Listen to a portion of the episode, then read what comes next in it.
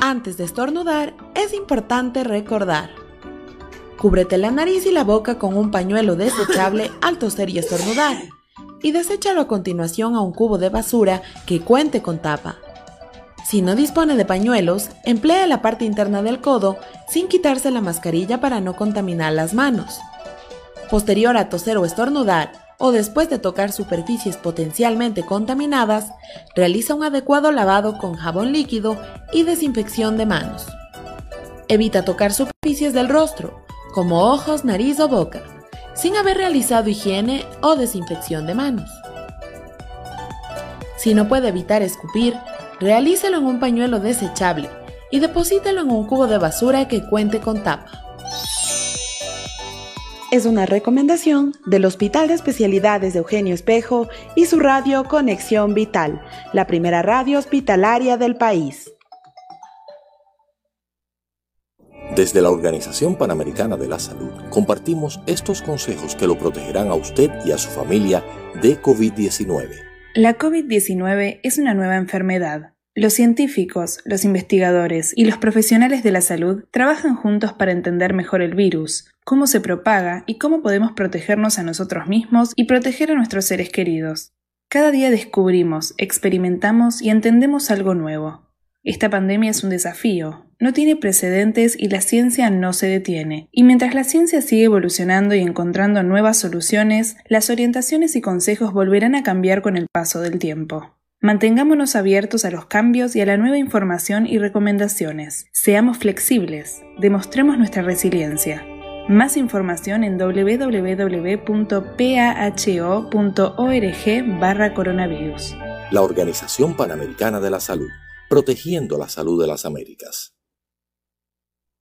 Conexión Vital.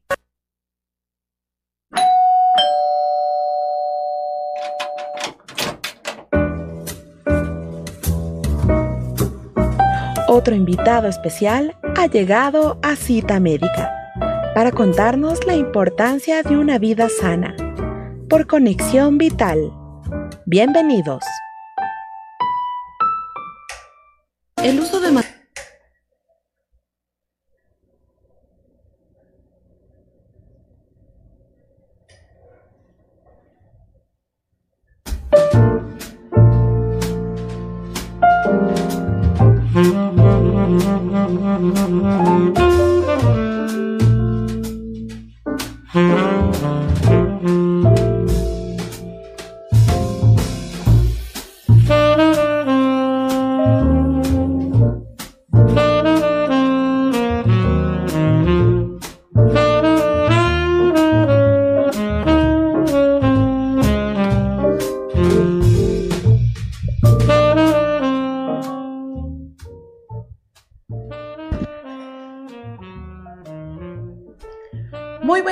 con toda nuestra audiencia. Bienvenidos a una nueva cita médica, el programa de su radio Conexión Vital, la radio del Hospital de Especialidades de Eugenio Espejo.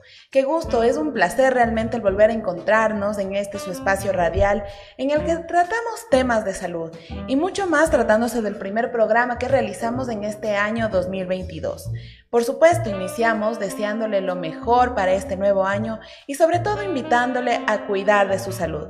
Recuerden que estamos todavía enfrentando una pandemia y los cuidados son necesarios.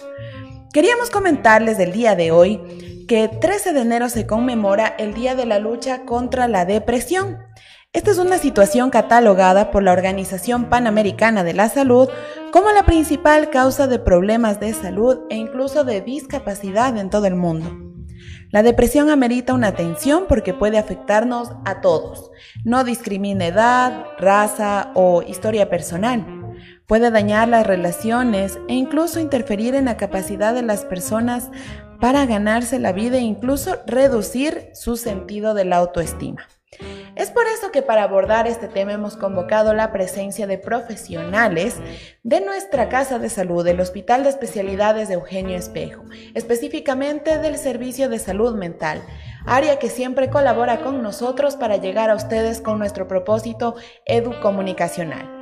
Y el día de hoy contamos con la participación de las doctoras Erika Llanes y Carla Núñez, como ya lo había dicho, especialistas de nuestra institución. Y en un primer momento vamos a dialogar con la doctora Erika Llanes. Qué gusto tener su presencia aquí con nosotros. Es la primera vez que nos acompaña en este espacio y esperamos que por supuesto no sea la última ocasión en la que pueda estar con nosotros. Doctora, bienvenida a su Radio Conexión Vital. Muchas gracias, es un honor muy grande para mí también estar presente el día de hoy. Eh, muchas gracias también por la apertura para temas de salud mental. Es muy importante, como mencionaste de inicio, pues que socialicemos este tipo de información por la alta prevalencia que tiene. Es una enfermedad que, como ya mencionaste, pues eh, tiene un nivel de incidencia bastante alto, eh, no discrimina edad, raza, condición social y bueno, pues evidentemente es algo que, que, vemos constantemente en la clínica, que se escucha también en un aspecto social del día a día y me parece muy importante que hayan espacios en los cuales podemos desarrollar un poco eh, a profundidad el tema. Y ya lo habíamos dicho, es importante hablar de estos temas que quizá son cotidianos, pero no nos atrevemos a hablar de ellos o les damos una escasa importancia, cuando en realidad, ya habíamos dicho, pueden ocasionarnos algunos inconvenientes mayores dentro de nuestro desenvolvimiento mismo y nuestra salud aún más. Entonces, doctora, partamos del hecho de conocer qué es la depresión, a qué llamamos depresión y cómo va evolucionando dentro de una persona. Ok. Bueno, la depresión es un trastorno mental caracterizado fundamentalmente por un bajo estado de ánimo, por sentimientos de tristeza que se asocian a alteraciones eh, del comportamiento, del grado de actividad y del curso de pensamiento de una persona. Eh, la evolución que tiene la enfermedad como tal es bastante independiente de cada caso porque está sujeta a condiciones de la individualidad del sujeto. ¿sí? Hay muchos factores que están en juego para que la enfermedad tenga como tal su manifestación y en ese sentido el curso no puede tener una serie de pasos o una guía que de alguna forma nos, nos determine cómo predecir eh, el nivel de sintomatología que va a tener, la frecuencia con la que van a aparecer los síntomas, la intensidad que van a tener. Entonces depende mucho también de la historia personal del paciente, de la persona que lo padece, porque en función de eso se van tomando ciertas características, va tomando cierto rol la enfermedad como, como tal, que bueno, como te digo, depende de, de cada situación particular, porque cada historia personal marca una diferencia de la otra. Ahora, doctora, quizá es común em, confundir un poco lo que sería la depresión frente a la tristeza. ¿Cómo podemos distinguirlas? Claro, es bastante común que haya esta, esta confusión. Porque precisamente como lo mencioné en la respuesta anterior, la tristeza es uno de los, de los componentes o de la sintomatología particular que tiene la depresión sin embargo, bueno, la tristeza es una emoción, al igual que lo es eh, la alegría, la ira, y es algo que todas las personas experimentamos en un momento determinado de la vida. Hay situaciones que de una u otra manera nos han colocado eh, con sentimientos de tristeza y pues eso no, no necesariamente tiene que estar asociado a una depresión, porque la condición de, de, las, de la depresión ya como la característica de la enfermedad da cuenta de una tristeza patológica que tiene una, una persistencia en la vida de la persona que también le limita mucho en las actividades de la vida cotidiana y que transforma tanto la, la, perspectiva de ver las cosas, el nivel de funcionalidad que tienen y que puede incluso a, a llegar a alterar el curso del pensamiento con ideas de, de muerte, con una falta de motivación constante para hacer las cosas. Entonces es algo como más intenso y que tiene una duración mucho más, más prolongada. ¿sí? ¿No? La tristeza, como, como te mencioné, es una emoción que forma parte del, del abanico de, de, situaciones que experimentamos los seres humanos en todo momento de la vida. Eh, sentirse triste es algo muy válido, es algo que, que, está correcto, pero cuando esto se vuelve patológico, cuando se vuelve demasiado recurrente, ya podemos estar eh, encasillándolo junto con otros síntomas eh, dentro de un cuadro depresivo. Ahora, doctora, bueno, de hecho, si la tristeza es un sentimiento y puede ser como un componente de, de la depresión como tal, ¿Cuáles serían los signos que nosotros podríamos detectar en una persona para determinar que efectivamente está pasando por depresión? Ok. Eh, Igual como lo mencioné ya, eh, una de las condiciones que tiene la depresión son las alteraciones que genera tanto en el curso del pensamiento como en la funcionalidad de la persona en la vida diaria. Es muy importante estar atento a este tipo de situaciones que muchas veces no se manifiestan como la típica o la clásica idea que nosotros tenemos de la persona que padece eh, depresión, ¿no? Como alguien que quizá no sale de la cama, que está llorando todo el tiempo. No necesariamente tiene que ser eso un indicador eh, un signo temprano de alerta de depresión, sino que puede también evidenciarse, por ejemplo, a partir de cambios en la, en la actividad productiva de la persona. Puede manifestarse también a partir de irritabilidad, en, en, actividades que se van transformando en la vida diaria, como por ejemplo una un, cambio en la ingesta de comida, en el apetito, eh, que haya también em, problemas o dificultades para conciliar el sueño, o a su vez del otro extremo que tenga eh, una hipersomnia constante, que tenga muchas ganas de dormir, que no haya como el deseo de, hacer las cosas, de mantener la rutina, quizás sentir un cansancio eh, extremo la mayoría del tiempo. Y hace poco había leído un, artículo de la OMS que decía que, bueno, en ciertos contextos socioculturales es mucho más fácil para una persona manifestar los síntomas depresivos a partir de dolores como dolor de cabeza, dolor de estómago, situaciones de, cansancio extremo que ya mencioné, porque pues ahí, como, como mencionaste tú al inicio, hay un, tabú también de hablar de la salud mental del tema de padecer un, trastorno mental, como lo es ya la, depresión cuando cumple con todas las características diagnósticas. Entonces es como mucho más sencillo para las personas a veces lidiar con con esto de me duele la cabeza, me siento muy cansada, me duele la espalda, eh, no logro entender por qué no puedo llegar a un nivel de productividad, por qué no me concentro. Entonces, todo lo que de alguna forma representa un cambio en el día a día, en las actividades que hacemos eh, de manera cotidiana y que forman eh, parte de las actividades básicas, instrumentales y avanzadas de la vida, ya son una pauta clara de, alarma para, para, poder intervenir cuando haya pues ya sentimientos y un malestar que pueda asociarse a la depresión.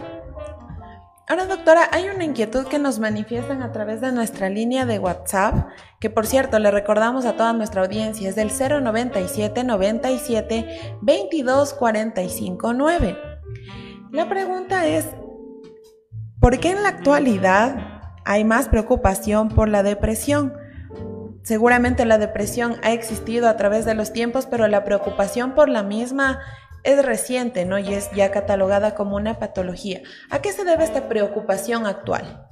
Ok, eh, pienso que puede ir mucho de la mano con, con, el empoderamiento que va teniendo la salud mental poco a poco a lo largo de, de los años, ¿no? Obviamente ya eh, sigue siendo complicado para las personas decir que van al psicólogo, que van al psiquiatra, pero si nos ponemos a pensar en perspectiva, no es tan complejo como quizá era hace unos años atrás. Está un poco más socializado, está un poco eh, menos estigmatizado el que las personas puedan eh, validar sus emociones, tanto las, las categorizadas como positivas como también las negativas. Entonces ya no es muy inusual que las personas puedan manifestar su tristeza, su malestar y que haya espacios de escucha que de una u otra forma validen este, este malestar que las personas tienen.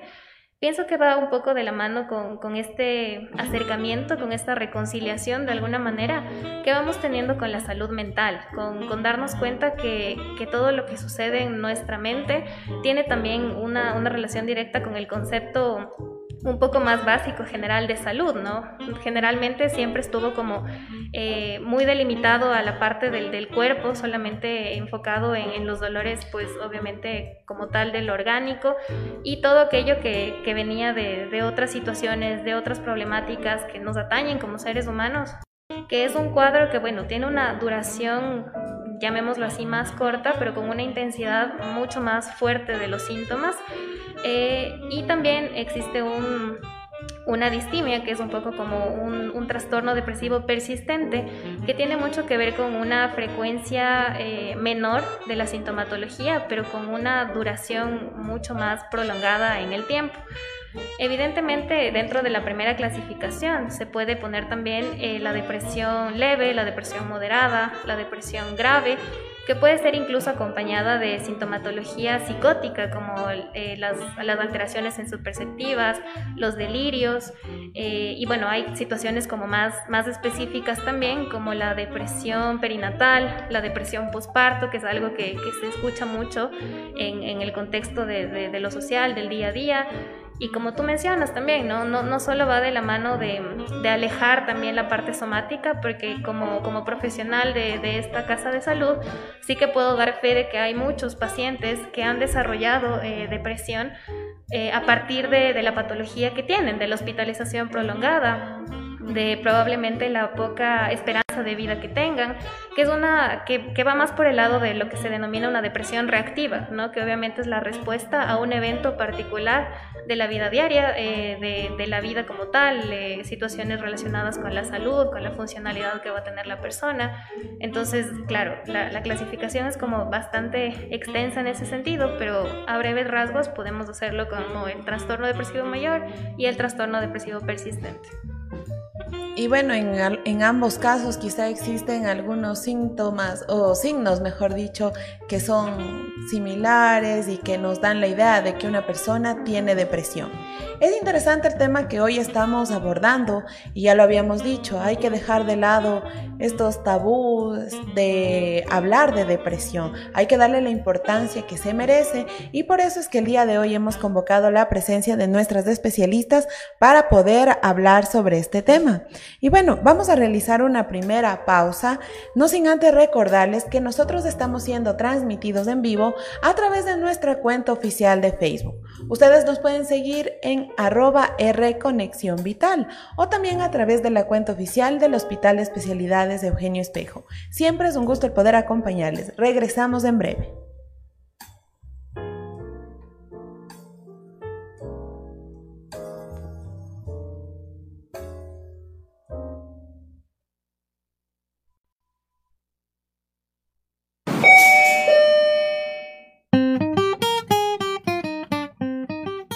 Regresamos con más de Cita Médica después de estos anuncios por Conexión Vital.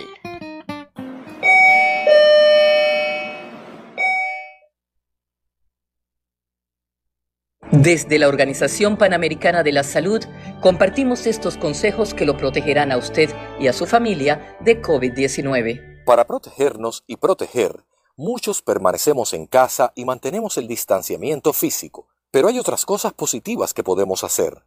Llame o comuníquese con sus abuelos todos los días. Ya que no puede visitarlos en persona, esta es una alternativa segura para ellos y para usted, y además se sentirán acompañados. Si le hacen falta a sus amigos, llámelos, todavía están ahí. Y si no puede crear música con su grupo, lo pueden hacer en línea. Ahora, las celebraciones deben esperar, pero una llamada puede alegrarle el día a alguien. El distanciamiento físico no es aislamiento social. Para más información, visite www.paho.org barra coronavirus. La Organización Panamericana de la Salud, protegiendo la salud de las Américas.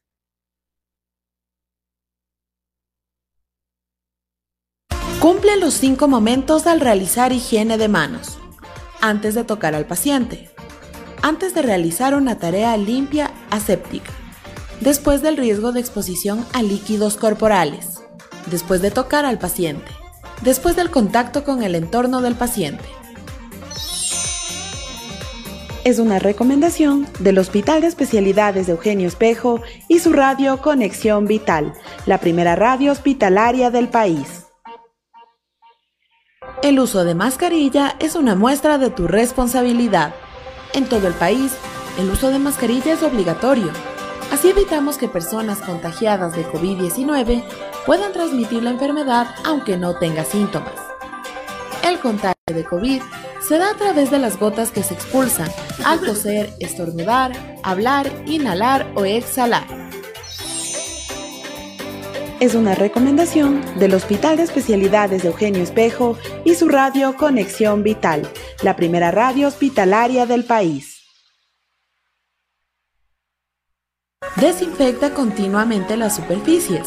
Mantén limpia y desinfecta tu estación y herramientas de trabajo antes de iniciar tus actividades. Desinfecta el teléfono celular y convencional. Desinfecta tus manos antes y después de registrar tu huella en el biométrico. Ventila el área de trabajo. Evita en lo posible tocar las manijas de puertas y otras superficies con las que no sea necesario su contacto. Es importante evitar el compartir objetos personales y equipos de trabajo. Es una recomendación del Hospital de Especialidades de Eugenio Espejo y su radio Conexión Vital, la primera radio hospitalaria del país. Recuerda, lávate las manos con frecuencia y sigue los siguientes pasos. Mójese las manos con agua. Deposita en la palma de la mano una cantidad de jabón suficiente para cubrir todas las superficies de las manos. Frótese las palmas de las manos entre sí. Frótese la palma de la mano derecha contra el dorso de la mano izquierda, entrelazando los dedos y viceversa. Frótese las palmas de las manos entre sí con los dedos entrelazados. Frótese el dorso de los dedos de una mano con la palma de la mano opuesta, agarrándose los dedos. Frótese con un movimiento de rotación el pulgar izquierdo, atrapándolo con la palma de la mano derecha y viceversa. Frótese la punta de los dedos de la mano derecha contra la palma de la mano izquierda, haciendo un movimiento de rotación y viceversa. Enjuáguese las manos con agua. Séquese con una toalla desechable. Sírvase de la toalla para cerrar el grifo. Sus manos ahora son seguras. Es importante realizar higiene de manos durante la colocación y retiro del equipo de protección personal es una recomendación del Hospital de Especialidades de Eugenio Espejo y su radio Conexión Vital, la primera radio hospitalaria del país.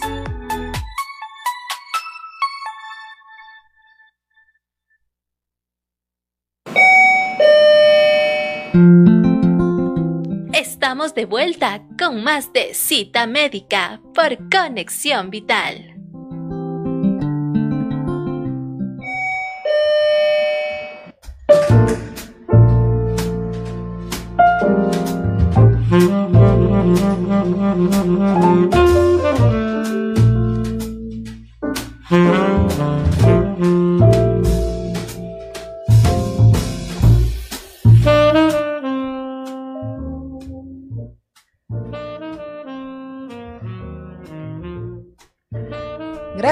Continuar en nuestra sintonía.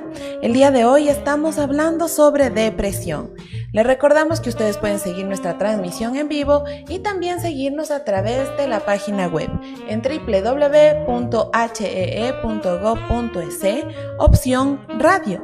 Ahí pueden escucharnos. Adicionalmente les comentamos que luego del programa nosotros ofrecemos también este espacio en YouTube, en la cuenta oficial del Hospital de Especialidades de Eugenio Espejo y pronto les tendremos otra plataforma también al alcance de sus manos para que pueda escuchar los programas luego de esta transmisión. Habíamos estado hablando con la doctora Erika Llanes sobre la depresión, comprendiendo un poco cuáles son los signos que se pueden presentar en una persona que tiene depresión. ¿Por qué es tan importante hablar de este tema también en la actualidad? E incluso habíamos definido algunos de los tipos de depresión que pueden existir. Ahora, doctora, ya había, usted ya lo había mencionado un poco sobre cuáles son las causas que pueden motivar esta depresión, pero reiteremos este tema. ¿Qué, es lo que puede causar la depresión?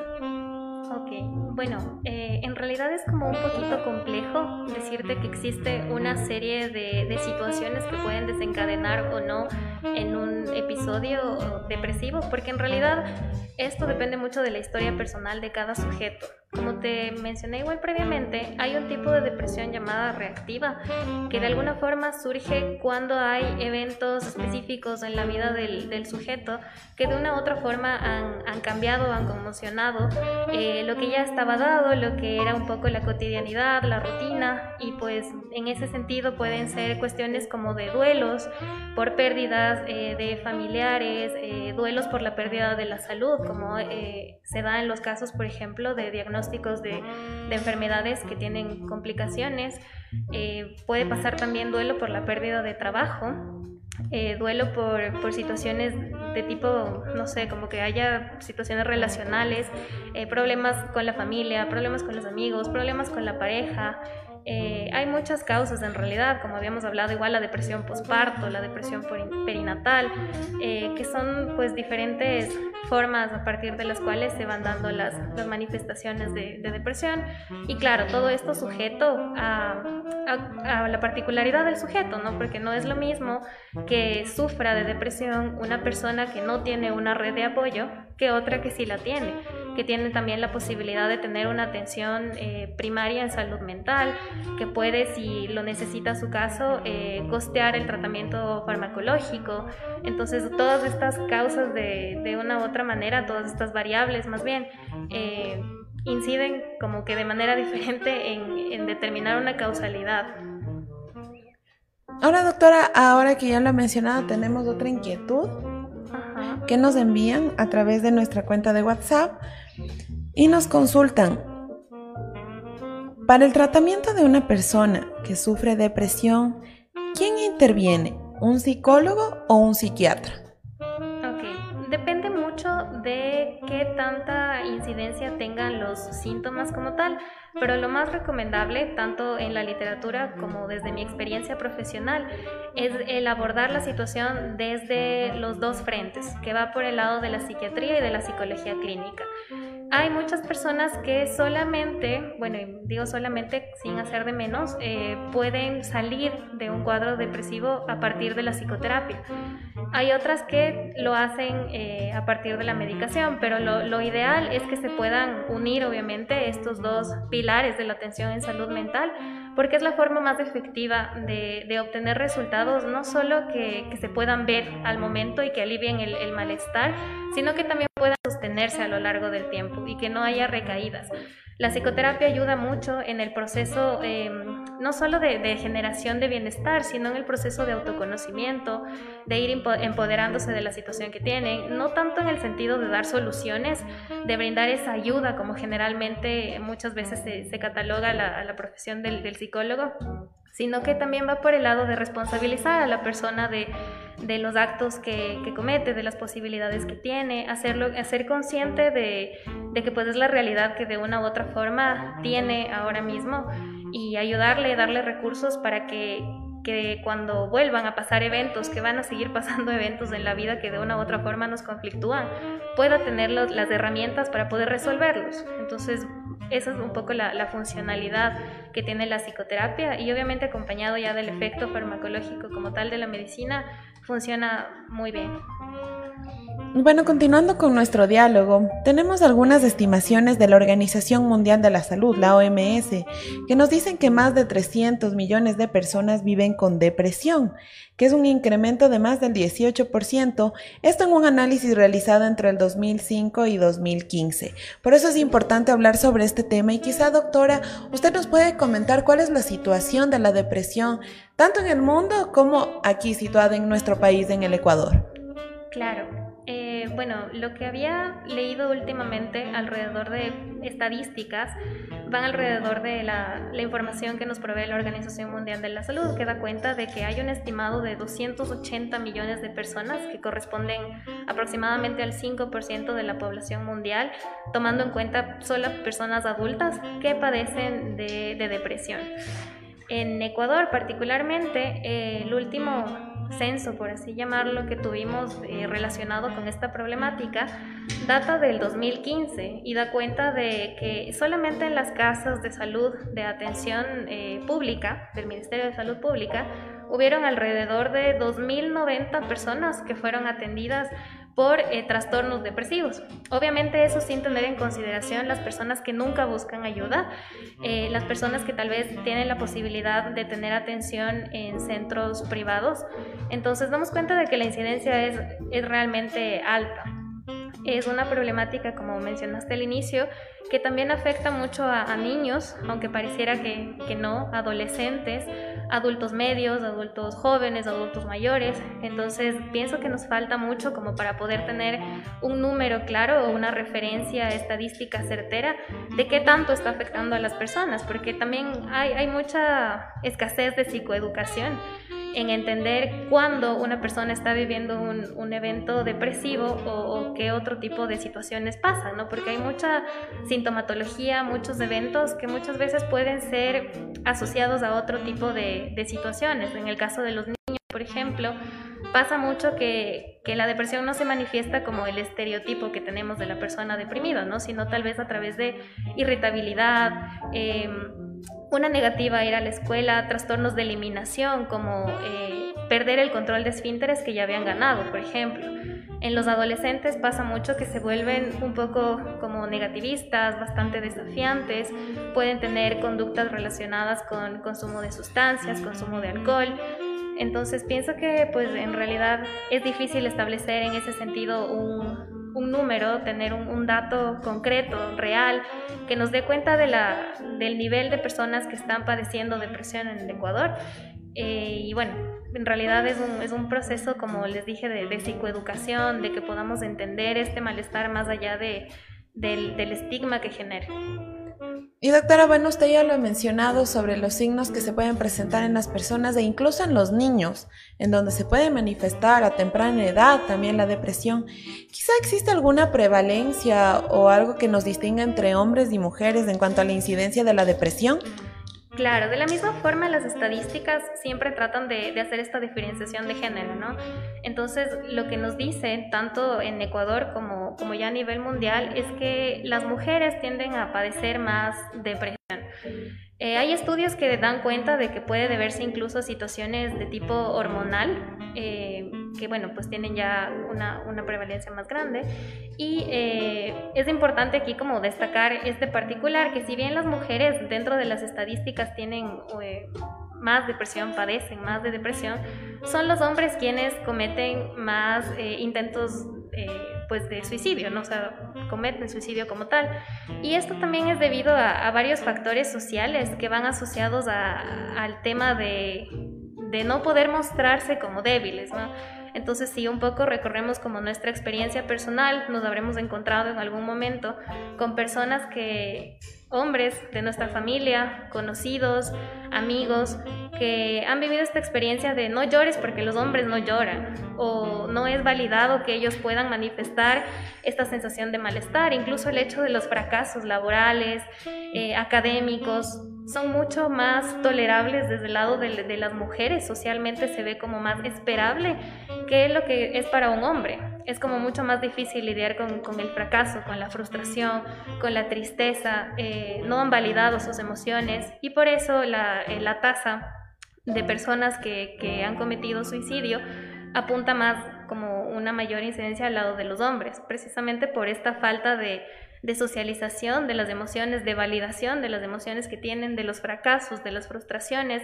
Y bueno, esto es algo que, también es, que como salud mental nos, nos, atañe mucho, porque va por el lado también del, estigma que cargan las personas eh, hombres por, por el hecho de no poder manifestar sus emociones. Entonces la depresión está ligada a otras problemáticas también y por eso es la importancia también de buscar el apoyo o formar estas redes de apoyo para que pueda encontrar una solución temprana y, qué mejor si esto deja de lado ideas como las del intento autolítico, los suicidios en las personas. Ahora, doctora, bueno, ya para ir concluyendo el diálogo con usted, eh, sí sería importante que nos hable de, cómo, cómo lograr un primer acercamiento con estas personas que tienen depresión. Se entiende que sí, ya, ya debe haber un reconocimiento por parte de la persona, el reconocer primero que está deprimido. ¿Y cómo nosotros, el entorno, podemos actuar? ¿Cómo logramos este acercamiento con familiares, como amigos? ¿Qué es lo que debemos hacer? Bueno, pienso que tanto en esta situación en particular de, un cuadro o una manifestación de síntomas depresivos, como en cualquier otra situación de la vida cotidiana, es importante tener un acercamiento a partir de la empatía. Siempre ponerse en el lugar del otro resulta esencial para de una u otra forma poder proporcionarle un nivel de, de comodidad con el malestar que está teniendo. Es muy difícil poder entender eh, lo que una persona depresiva, bueno, en general cualquier persona está sintiendo, atravesando, porque las experiencias, así como las emociones, son muy individuales y datan mucho pues de, una historia personal muy, muy particular. Eh, pienso que una forma efectiva de poder hacerle sentir a la persona que está acompañada, de tener este acercamiento, es eh, brindarle la, la, ayuda, ¿no? De alguna forma como hacerle saber que tú tienes la disponibilidad, por ejemplo, de acompañarle a las citas que puede tener con el psiquiatra o el psicólogo. Como facilitarle la movilización, por ejemplo, que es algo que son cuestiones tan, tan básicas probablemente que a veces se nos pasan por alto por lo elementales que se vuelve.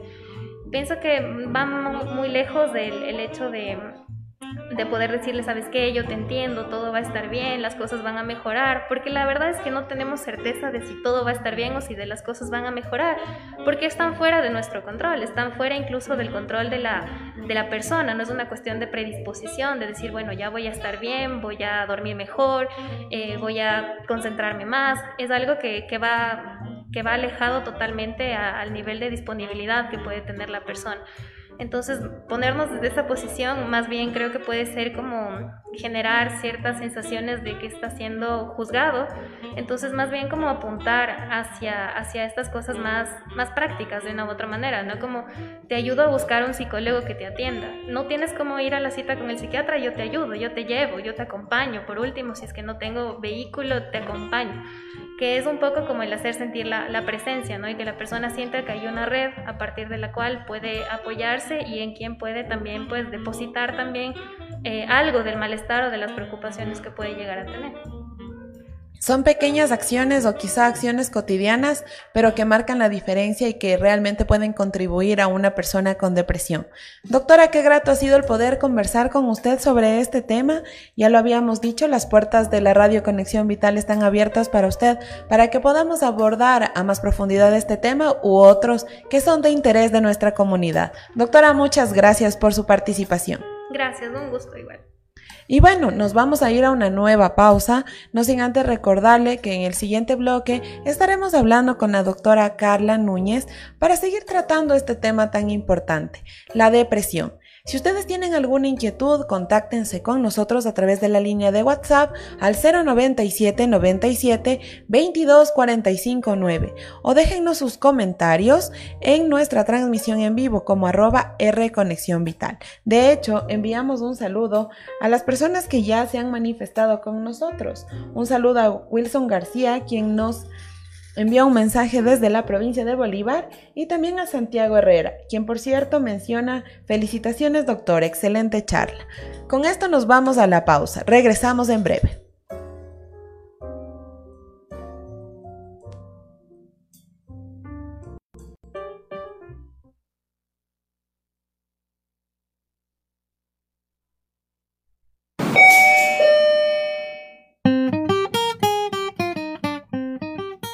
Regresamos con más de Cita Médica después de estos anuncios por Conexión Vital.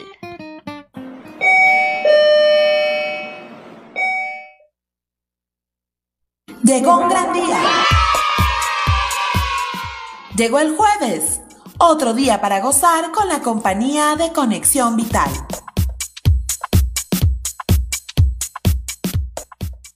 Cumple los cinco momentos al realizar higiene de manos. Antes de tocar al paciente. Antes de realizar una tarea limpia aséptica. Después del riesgo de exposición a líquidos corporales. Después de tocar al paciente. Después del contacto con el entorno del paciente.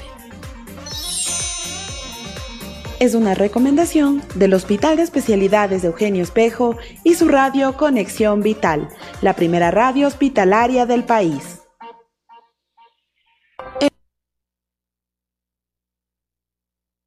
Desde la Organización Panamericana de la Salud compartimos estos consejos que lo protegerán a usted y a su familia de COVID-19.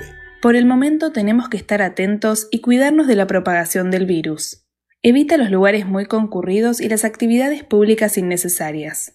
Si tienes que ir a trabajar, de ser posible, es mejor ir a pie o en bicicleta. Mantén ventilado tu lugar de trabajo periódicamente y con las ventanas abiertas.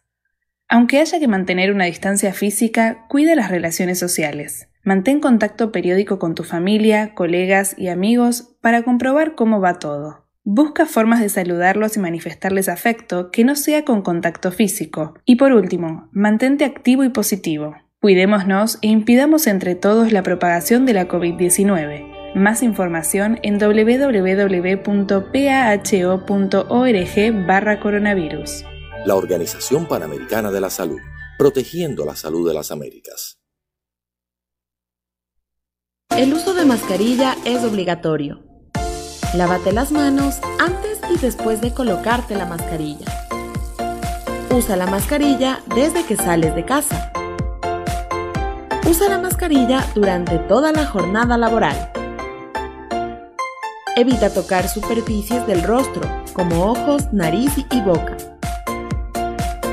Cúbrete con el pliegue interno del codo o con paños descartables al toser o estornudar, aún usando la mascarilla. Considera el tiempo de uso de las mascarillas. Desecha la mascarilla usada en una funda para evitar contaminaciones. Recuerda, el uso de la mascarilla es personal. La mascarilla debe cubrir boca y nariz hasta la barbilla.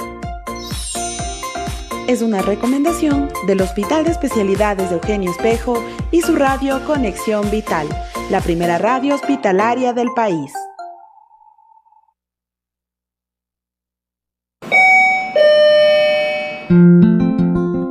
Estamos de vuelta con más de cita médica por Conexión Vital.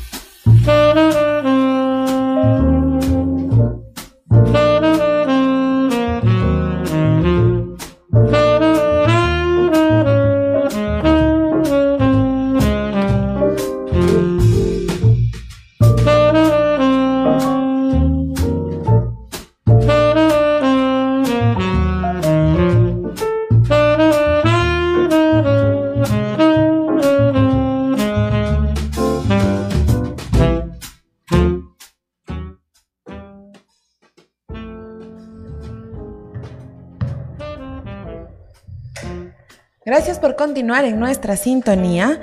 Les recordamos que el día de hoy estamos hablando sobre depresión y en este segundo momento vamos a dialogar con la doctora Carla Núñez. Ella es especialista también del Hospital de Especialidades de Eugenio Espejo, del Servicio de Salud Montal. Doctora, bienvenida a su programa Cita Médica. Muchas gracias, un gusto estar aquí nuevamente. Bueno, antes de continuar con este diálogo, queríamos compartir otro dato importante. La OMS ha identificado fuertes vínculos entre la depresión y otros trastornos y enfermedades no transmisibles. La depresión aumenta el riesgo de trastornos por uso de sustancias y enfermedades también como diabetes o enfermedades del corazón. Por ello, esto significa que las personas con otras condiciones tienen un mayor riesgo de depresión. Ya habíamos hablado con la doctora Erika hace un momento sobre características de, la depresión, de las personas que tienen depresión e incluso habíamos estado comentando el hecho de construir estas redes de apoyo y cómo formas muy cotidianas pueden ayudar a que la persona se sienta acompañada en este proceso de, de tratamiento, por así decirlo. Doctora, queremos conversar con usted un poco sobre sobre esto, dar continuidad, por supuesto, a este tema y hablar sobre cuál es el curso de la depresión. Bueno, como ya lo habían hablado un poquito antes, eh, hay varios tipos de depresión, pero en general pueden tener como un curso muy similar. Eh, ahí puede haber depresiones leves que después de cierto tiempo hay amenazar a autolesionarse o el suicidio. Ahora, doctora, ya, bueno, habíamos mencionado de ciertos signos que ya nos habían comentado que pueden variar, ¿no? De una persona a otra, pero quizá existe alguna característica particular dentro de este grupo de personas que tienen depresión. Bueno, principalmente de esa tristeza, esa eh, falta de, gusto, falta de placer por las cosas que antes disfrutaba. Eso es algo que, se nota claramente en la mayoría de personas en, cualquier edad, ¿no? Eh, pero de ahí puede variar, como ya se hablaba, dependiendo la edad. Los adolescentes se vuelven más irritables, los niños eh, pierden un poco el interés en lo que a ellos les gusta, los juegos, en socializar, ¿sí? Pero básicamente es de esa tristeza y esa falta de gusto de hacer las cosas. Y ya refiriéndonos a lo que es el tratamiento como tal, ¿las personas deben seguir un tratamiento y cuál sería este?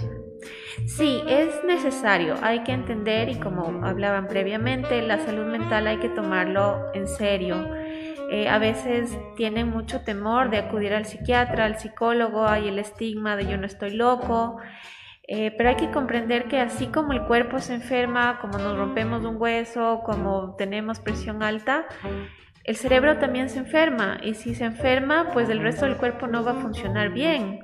Entonces hay que saber que necesitamos una ayuda. Hay hasta cierto punto en que la persona puede seguir, pero tiene que tener ese conocimiento de que no es poner de parte. La depresión es una enfermedad que debe ser manejada en conjunto, tanto psicología, psiquiatría, porque si lo hacemos individual, no vemos la misma mejoría en el paciente. Entonces siempre necesitamos del apoyo de la psicoterapia, de la psicoeducación y por la parte de psiquiatría sí, el uso de medicación al cual mucha gente le tiene miedo, inclusive los mismos médicos le tienen miedo hay que entender que la medicación es necesaria, no nos genera adicción, no nos genera dependencia, la manejamos el tiempo que es necesario, ni más ni menos, y la persona sale. Pero obviamente esta medicación de la mano con la prescripción de un médico, no se trata de que uno busque por su propio lado el hecho de automedicarse. Sí, no gana nada porque eh, esta medicación en psiquiatría tiene características muy claras, ¿no? Tenemos que saber cómo tomarla, cuándo tomarla, qué tiempo tomarla, porque a veces sí nos pasa, ¿no? Nuestros pacientes dicen, ya me siento bien o solo me tomo la pastilla cuando no estoy, no estoy bien y así no funciona. Entonces, sí, tiene que ser bajo el manejo de un profesional de psiquiatría y eh, eh, de la mano obviamente de, psicología en lo que es terapia. Bueno, obviamente tiene la dirección. ¿Estos son los llamados antidepresivos, quizá, doctora? ¿O estamos hablando de otro tipo de medicación? Sí, básicamente antidepresivos. Los antidepresivos nos ayudan a curar tanto la depresión, como su nombre lo dice, como la ansiedad, entre otros síntomas, ¿no? Que, los pacientes vienen y nos dicen, estoy perdiendo la memoria, estoy más irritable, eh, no pongo atención. Todo eso, los antidepresivos, si lo tomamos adecuadamente, nos van mejorando y curando esos síntomas. Y obviamente en conjunto con los antidepresivos necesitamos otra medicación que pueden ser ansiolíticos, pueden ser neurolépticos que nos ayudan a disminuir la ansiedad, a dormir mejor, a sentirnos menos irritables. ¿Y al suministrarse estos antidepresivos tiene algún efecto en el cerebro? ¿Hay alguna reacción? Sí, el, el objetivo de los antidepresivos y bueno, en general de los psicofármacos es generar sustancias químicas que son los neurotransmisores, que en el caso de la depresión han disminuido su, cantidad, su formación, porque el cerebro se agota por tanto estrés que tiene.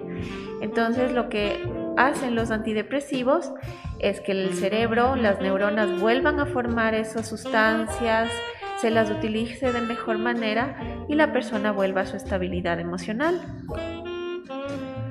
Por supuesto es importante, eso sí, insistir en el tema de que esto va acompañado de un profesional de la salud que pueda dirigir al paciente de la forma correcta en cuanto a un tratamiento farmacológico. Ahora, doctora, si hablamos de tratamiento de una persona deprimida, ¿hay un tiempo estimado o estamos hablando ya del caso particular de cada una de las personas? Bueno, eh, cada persona es un mundo diferente Pero en general el promedio de un tratamiento en, psiquiatría, en el caso de la depresión, está en un año, en promedio. Hay pacientes que a veces necesitan un poco más, eh, dependiendo si hay recaídas, si hay otro tipo de componentes, porque no es lo mismo tratar una depresión endógena que una depresión reactiva. Si acabamos de perder a alguien, no es lo mismo que traer una depresión desde la infancia. Entonces mucho dependería de, primero, de qué persona se trata, la edad incluso. Entonces esto variaría en los casos particulares. Sí, sí, sí, se considera en promedio, como le digo, es un año, pero cada persona es un mundo diferente y tenemos que tomar en cuenta todo, toda la persona. Y doctora, bueno, hay un, un, tema delicado que ya lo habíamos mencionado, esta depresión, la llamada la depresión postparto. ¿Qué sucede en ese caso? Si estamos hablando de que sí puede existir una medicación para el tratamiento de una persona, ¿qué sucede en el caso de personas que están atravesando un embarazo o ya están en el momento de la lactancia? ¿Hay un tratamiento para este grupo de personas? ¿Deben tomar alguna medicación o pueden hacerlo? Sería la pregunta. Sí, eh, siempre tenemos que medir el costo-beneficio ¿no? de la persona tomando en cuenta el, el mes o las semanas de embarazo o la lactancia, pero como digo, siempre tenemos que ver ese riesgo, beneficio y considerar qué es lo que más necesita la paciente. Si vemos que eh, darle medicación nos va a ayudar a que ese bebé crezca bien, nazca bien, pues se lo hace, ¿sí? Sin, eh, sin ese temor, sino siempre considerando el beneficio de la, de la mujer y del bebé. Doctora, antes de continuar con nuestro diálogo, tenemos una inquietud que nos envían eh, por nuestra línea de WhatsApp y nos dicen, ¿cómo sé que luego de una ruptura estoy con depresión? Me siento bien y a veces muy triste o muy ansioso. ¿Cómo se puede determinar si una persona tiene o no depresión en casos como el que nos plantea a través de esta inquietud? Bueno, hay que considerar también, como hablaron ya con, Erika, que la tristeza es parte de, nuestra vida, ¿no? Y no está mal sentirla. Entonces, eh, una ruptura sentimental es un duelo que tenemos que vivirlo. Entonces, toda tristeza no implica depresión e implica tratamiento. Hay que saber que una pérdida, sea de un familiar, sea de una pareja, nos lleva tiempo recuperarlo. Es necesario sentirlo, es necesario llorar, enojarse, porque eso ayuda a que el cuerpo y nuestro cerebro se libere de esos sentimientos. Sí, pero eh, si ha pasado mucho tiempo, si, se ha alterado nuestro sueño, nuestro apetito, si nos hemos vuelto más irritables, hemos perdido las ganas de, hacer cosas o inclusive se nos han venido ideas ya de hacernos daño, sí es necesario buscar ayuda. Y doctora, continuando con nuestro diálogo, ¿es posible que la depresión sea hereditaria o no? Sí, hay, eh, eh, en la bibliografía lo dice, hay un cierto porcentaje, más o menos un 40% que puede ser hereditaria.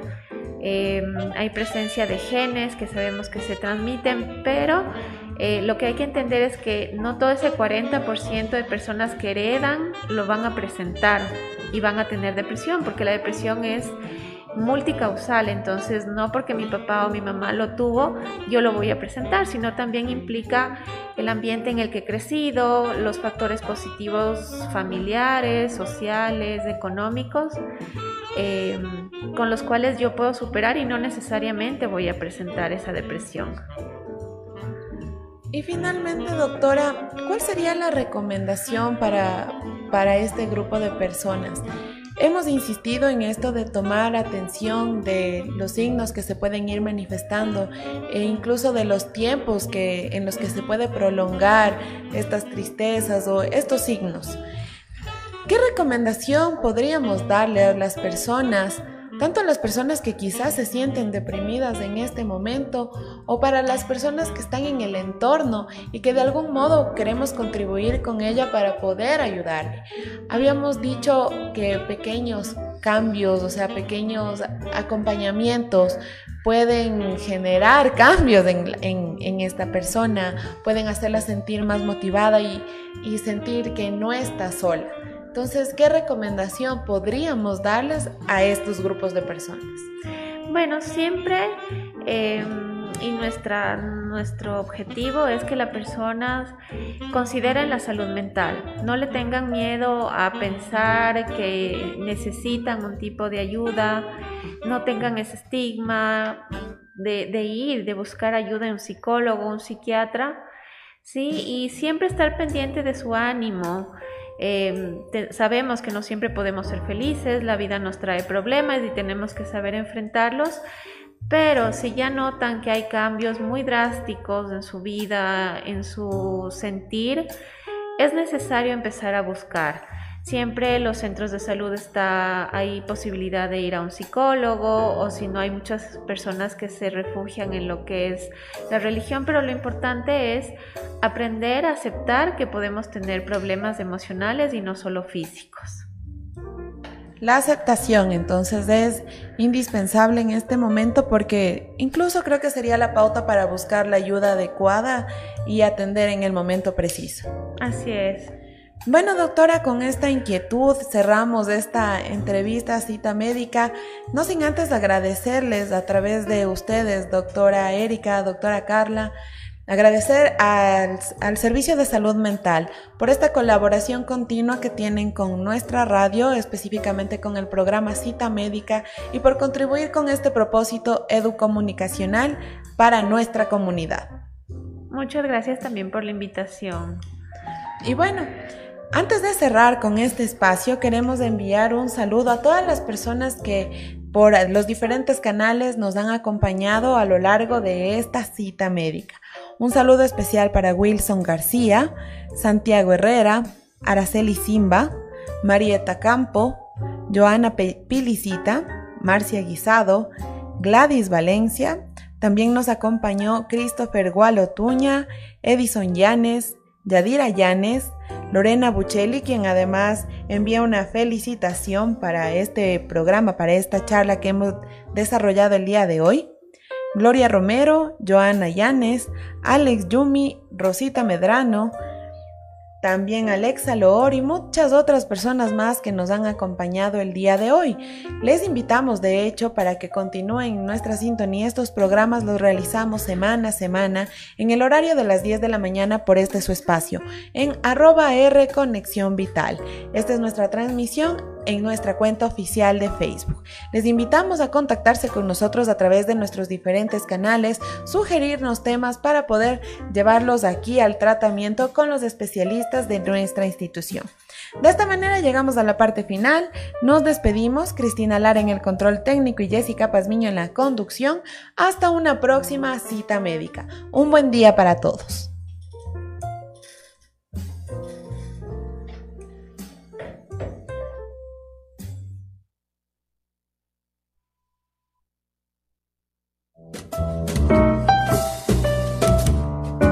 Hemos llegado a la parte final de Cita Médica con otro invitado especial.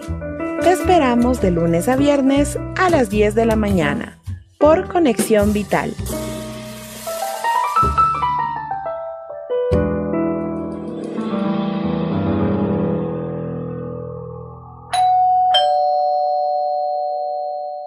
Llegó un gran día. Llegó el jueves, otro día para gozar con la compañía de Conexión Vital.